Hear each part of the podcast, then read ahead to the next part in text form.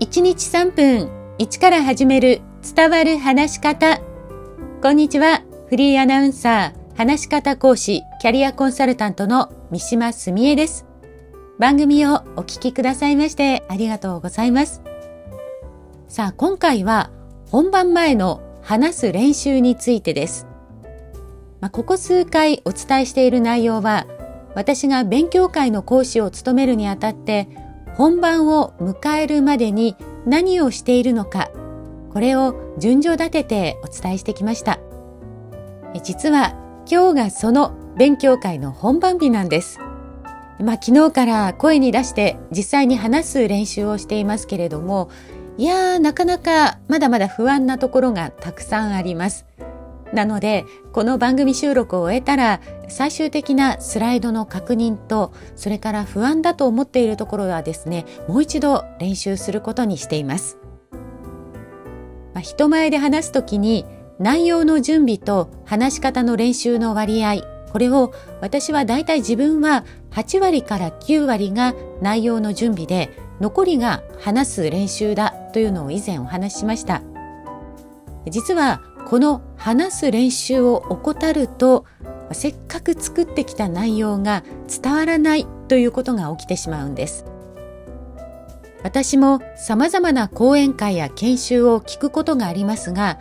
最終的に最後声に出して練習している人少ないんじゃないかなって思うんです。その理由は予定時間よりも大幅にオーバーする人がいたり話があちこちに飛んで今一つ伝わってこない人がいたりそれから内容が多すぎて結果何を伝えたかったのかなと思う人がいたり、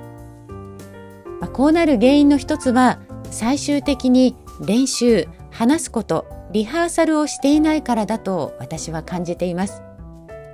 というのも私自身話す内容の準備ができていてもいざそれを話そうとすると話しながら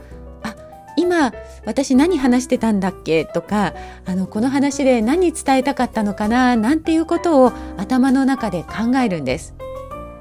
話し手がそういう状態だと、まあ、聞いている人がわかるはずないですよね。